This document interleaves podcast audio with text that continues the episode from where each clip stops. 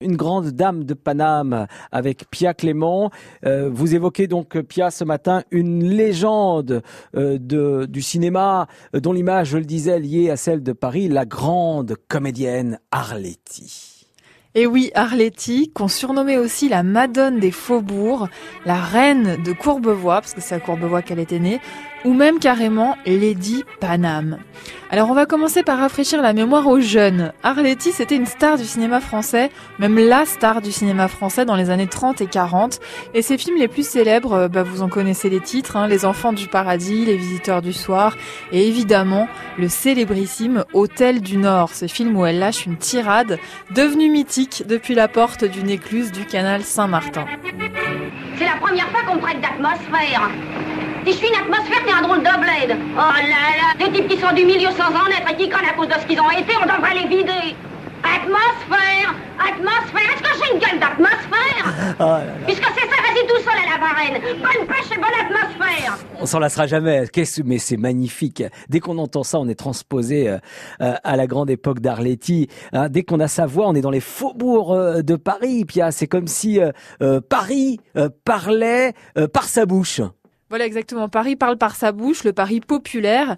Mais malgré l'argot, malgré ses rôles de prostituée, mhm. malgré même le fait qu'elle ait eu une histoire d'amour avec un nazi pendant l'occupation, ça c'était bof bof, malgré tout ça, Arletty, elle a un petit côté aristo de la rue. Et là, attention, hein Fragile, objet d'art.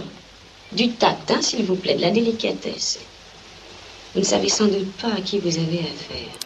Bah oui, parce qu'en fait, c'est ça la magie des authentiques parisiennes. Arletty, elle a beau venir d'une famille d'ouvriers, elle a la classe à Dallas. Mais d'ailleurs, c'est même parce qu'elle vient d'une famille d'ouvriers qu'elle a tellement la classe. Elle a un espèce de rayonnement quasiment surnaturel. Et j'exagère pas quand je dis ça, parce que écoutez comment parlait d'elle Jacques Prévert, évidemment le poète, qui la connaissait très bien parce qu'il lui a écrit ses plus beaux rôles. Arletty. J'aime Arletty. Sa voix qu'on dit de Paris, c'est une voix de bien ailleurs aussi. Une voix dans l'autre foi, dans l'autre foi d'aujourd'hui.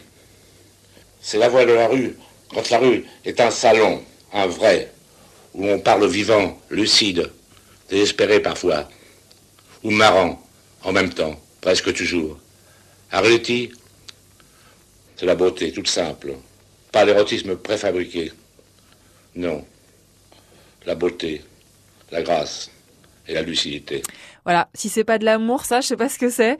Bon, ici, on se quittait en écoutant Arletty parler de son petit bout de Paname à elle. Il n'y avait qu'à traverser la rue pour être au bord de la Seine, rue de Paris à Courbevoie. J'ai toujours aimé la Seine. Toujours. C'est mon premier miroir. Je me suis vue, penchée, me regarder. Puis on dit Paris, mais la scène, on la chante moins. Beaucoup moins. Elle chante, chante, chante, chante, chante l'amour de Paris. Car la Seine est une amante et Paris dort dans son lit. oh, le formidable rire d'Arletty. Alors ça, c'est cadeau. Merci, Pierre. Hein. Euh, belle conclusion sur cette chanson euh, Danny Gould. 7h51 euh, sur France Bleu Paris.